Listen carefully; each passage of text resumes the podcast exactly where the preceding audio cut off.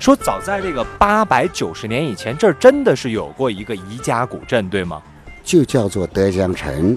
德江城，德江城怎么来的呢？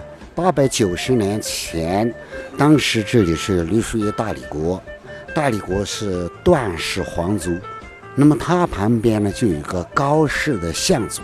这个高氏呢，在段氏皇族旁边呢，已经是接连是好几个朝代的宰相。这个高氏呢，后来他把政权让给他的侄子去掌管之后呢，他就退居楚雄，就在楚雄紫溪山，人们称的山中宰相。同时呢，又在现在这个楚雄，按照史书记载呢，楚雄西北二里建德江城，就在这个地方建了一个德江城。但是因为兵荒马乱呢，已经荡然无存了。为了承传这个历史，我们就在德江城这个原址上，就建了一个夷人古镇。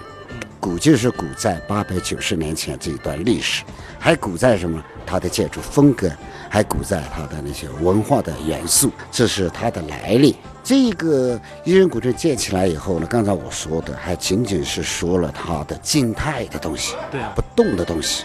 那么既然是彝族的东西、古典的东西，那不完全是那些静态的东西。这些东西搬也搬不走，但是叫也叫不答应，他不会跟你对话。对，那么彝族的文化是丰富多彩的，还得有其他方面的东西来做补充。在我们彝人古镇有哪些体现呢？我们把所有刚才所讲的这些东西南北、中唐、宋、元、明清的这些古典建筑，包括江浙沿海呀、特别是苏杭的景观呢，桥迁一段过来等等这些呢，简单一句话，它可以成为凝固的音乐。对，但是毕竟是凝固的，那么我们还需要有一些鲜活的东西。而且是我们宜家自己的东西。对，那么这里呢也不愁，我们有的是资源，哪些资源呢？笼统说，整个的彝族文化丰富多彩。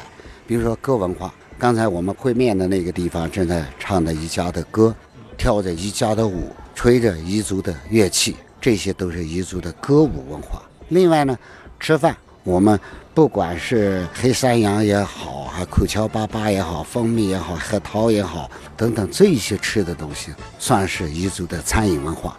还有一些什么呢？我们刚才琳琅满目的看到的所有那一些花花绿绿、非常漂亮的服装，可以叫做服饰文化。所有这些东西就是非常鲜活的东西。你比如说唱歌跳舞，唱歌一男一女两个年轻人可以在这里单唱九个，还不要唱别的歌，可以跟你唱三个小时不重复。就两个人可以唱三个小时不重复，那么还要唱其他的那些情歌呢？也许曲调是重复的，但是内容不重复。他可以在歌词里边唱：“去年的今天，我叫了你，你不理我，你是不是看不起我？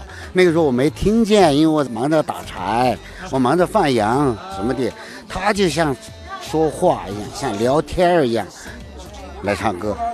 那么，所以这样一些文化呢，是非常的丰富多彩的。那么我们叫的歌文化嘛，舞文化嘛。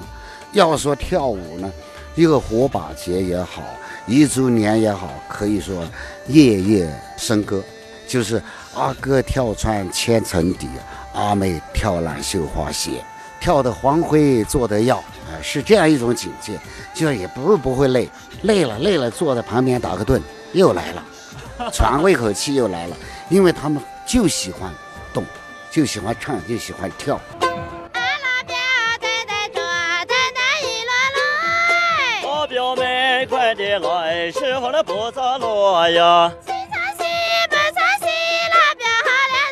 呀。你早头不早头，小妹好日子